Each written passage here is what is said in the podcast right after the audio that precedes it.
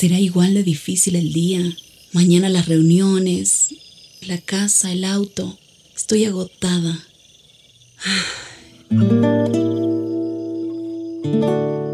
No importa cuántas cosas me hayan angustiado hoy. Me acercaré a Él porque Él tiene descanso para mi alma y mi mente. Cuando mi corazón está tranquilo, puedo escuchar su voz en quietud y confianza. Mi fortaleza está en descansar en Dios. Ven a descansar.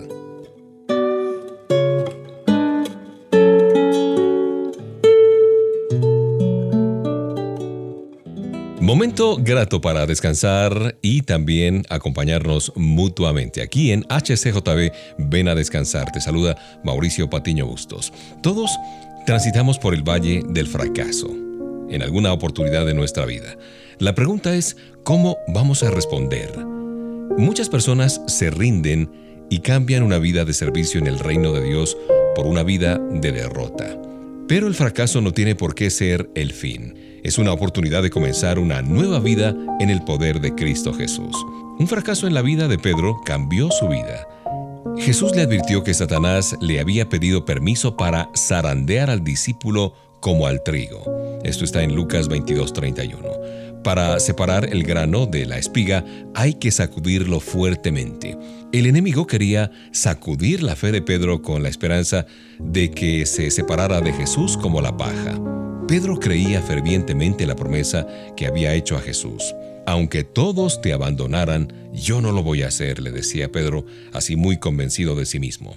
Pero Satanás sabe unas cuantas cosas sobre el poder del temor. Es más, sabía que el discípulo quedaría herido por su deslealtad. Un hombre con su orgullo destrozado no puede evitar dudar de su utilidad en la vida, en la sociedad. Cuando Satanás zarandea a los creyentes, su objetivo es causar daño a nuestra fe para volvernos inútiles para el Señor. Quiere que nos aislemos de la acción en favor del reino de Dios. Por lo tanto, ataca nuestros puntos fuertes, las áreas donde nos creemos así fuertes, invencibles o al menos bien protegidos. Y cuando el diablo tiene éxito, pues nos sentimos decepcionados, desmoralizados, estresados. Pero no tenemos que quedarnos así de ninguna manera.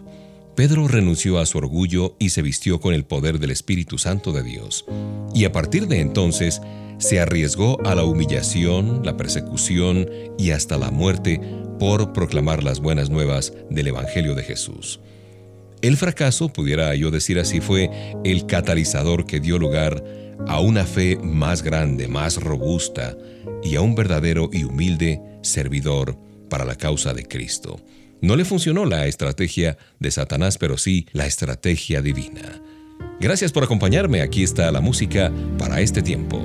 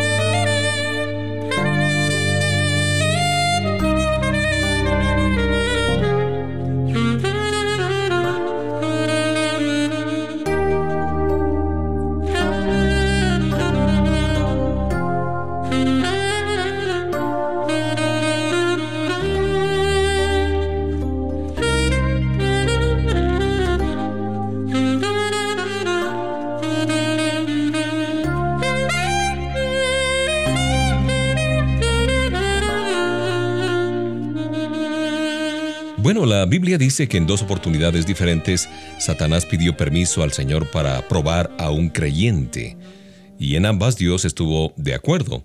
El diablo hizo todo lo posible por destruir la fe primero de Job y más tarde la fe de Pedro, pero fracasó las dos veces. Y al inicio de este tiempo hablábamos de la prueba que tuvo que soportar Pedro. ¿Crees tú que Cristo y Satanás han hablado alguna vez de ti? Pienso que la mayoría de personas son demasiado humildes para suponer que esa conversación haya tenido lugar. Bueno, muchos se han hecho esta pregunta. ¿Estoy yo sirviendo a Dios lo suficiente como para que Satanás eh, se sienta amenazado por mí, por mi vida, por mi vida de fe? Los pastores y los misioneros no son las únicas personas que se ponen que ponen nervioso al enemigo, al diablo.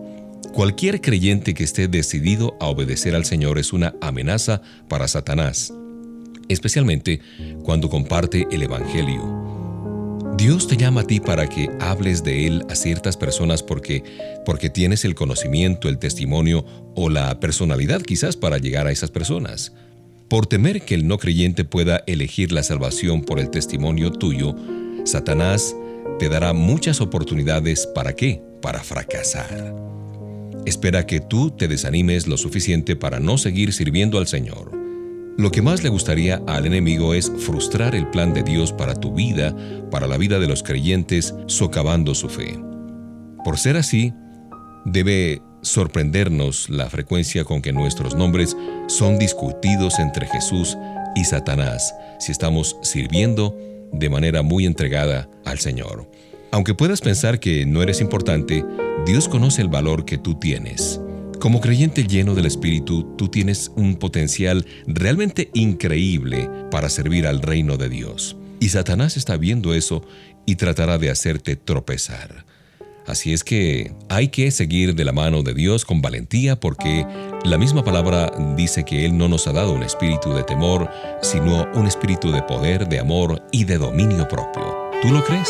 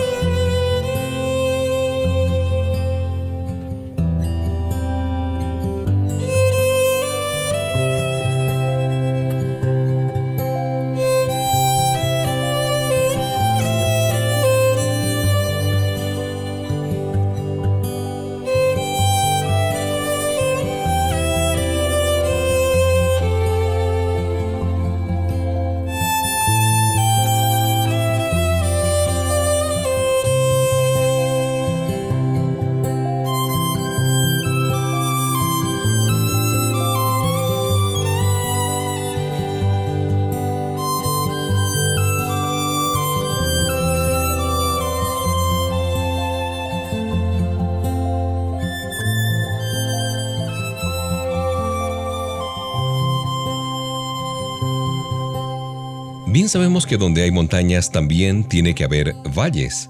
Es una simple realidad cuando nosotros observamos la naturaleza, la creación de Dios. Lo mismo ocurre en nuestra vida espiritual. Para llegar al lugar donde Dios nos está dirigiendo, Generalmente tenemos que atravesar el valle de sombra de muerte, como lo llama el salmista por allá en el Salmo 23.4. Las cumbres espirituales son lugares maravillosos para descansar por algún tiempo. En esos momentos nos sentimos cerca de Dios y muy seguros de su amor. Pero llegamos a esos lugares altos después de atravesar con mucho trabajo el valle, donde descubrimos su carácter, la verdad de sus promesas y nuestra propia debilidad. Hay aspectos del Señor que solo vemos a medida que viajamos a través de las sombras. Dios es un pastor celoso. El Señor quiere que sus seguidores confíen plenamente en Él. Nos hace pasar por valles para eliminar toda práctica o manera de pensar que usamos en vez de confiar en Él. En los lugares bajos, todo eso parece de repente inadecuado. Allí descubrimos si nuestra fe, nuestra valentía, nuestra sabiduría proceden de nosotros o vienen del Señor. Aun cuando andar en los valles es parte inevitable de la vida, los creyentes no son abandonados sin consuelo o dejados como un barco a la deriva, ¿no? La Biblia, la palabra de Dios, habla de necesidades satisfechas, entre ellas el deseo de ser aliviados. Aquí tenemos la imagen de un tierno pastor frotando aceite sobre la piel rasgada de una ovejita, de un animal. Dios promete certidumbre, sanidad y seguridad en medio de la tormenta, en medio de la adversidad.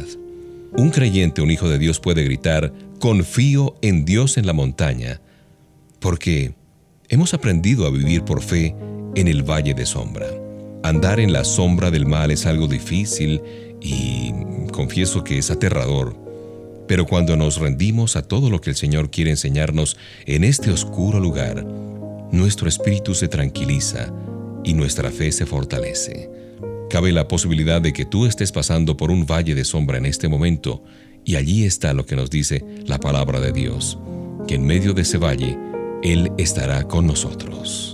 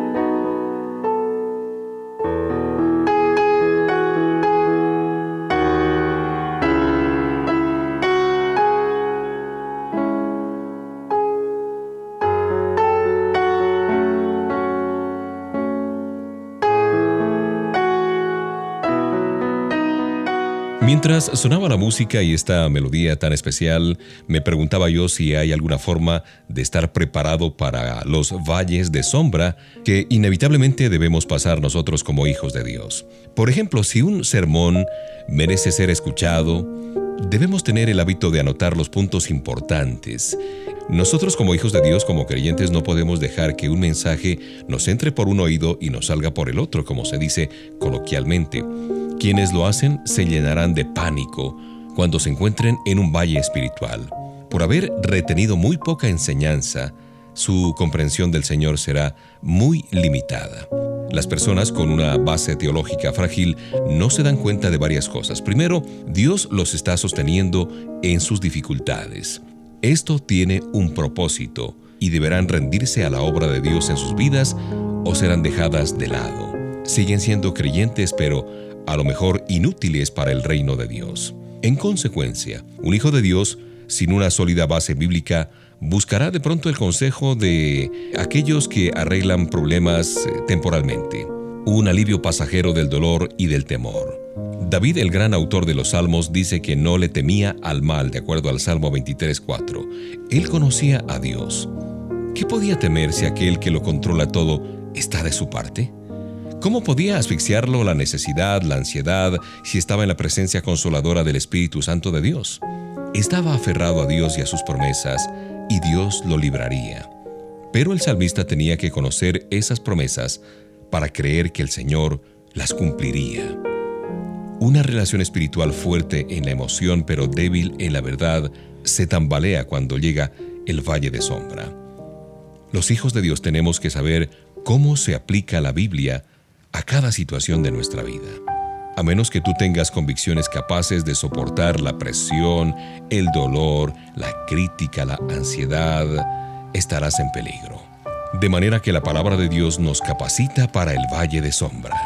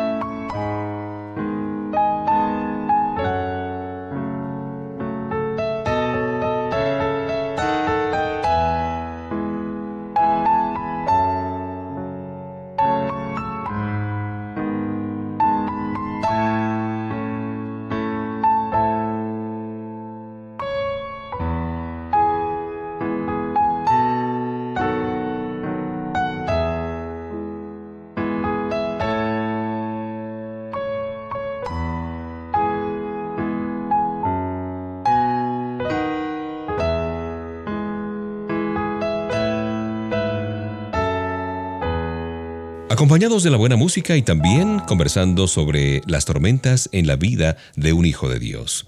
Si tú no estás ahora pasando por un momento difícil, posiblemente lo estarás pronto. Y no estoy vaticinando nada malo sobre tu vida, simplemente hago eco de lo que Jesús dijo, que tendríamos muchas aflicciones en esta vida. Pero por más desagradables que sean las pruebas, hay muchas razones para dar gracias.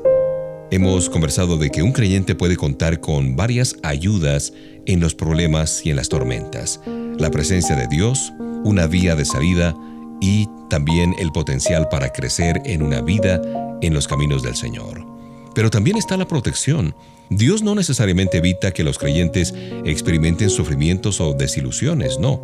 Detener las tormentas puede ser nuestro objetivo, pero desde la perspectiva de Dios la adversidad puede ser necesaria para que maduremos espiritualmente. Sin embargo, nuestro Padre Eterno nos da su protección permaneciendo con nosotros allí en medio de la lucha. Después de recibir a Jesús como nuestro Señor y Salvador, tenemos la promesa de que Dios mora en nosotros y que nunca nos dejará, nunca.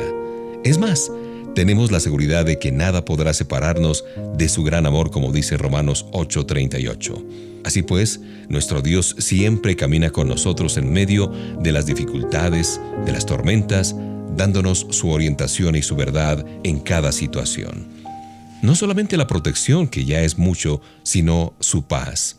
Aunque las dificultades nos causan ansiedad, cierto es, nosotros tenemos la paz de Dios. Esta serenidad interior no depende de que mejoren las circunstancias o no, es más bien el resultado de nuestra relación con Él. Nuestro principal enfoque no debe ser la solución del problema, sino nuestra dependencia de Dios. Cuando reconocemos la ayuda de Dios en las pruebas, podemos decir gracias Señor. Y cuando hacemos este ejercicio de gratitud, nos permitirá fijar nuestros ojos en Él y no en nuestros problemas y tormentas. Muchas veces no sabemos cuál es el propósito de cada una de las pruebas en nuestra vida, pero sí sabemos que nuestro Señor es misericordioso y digno de confianza.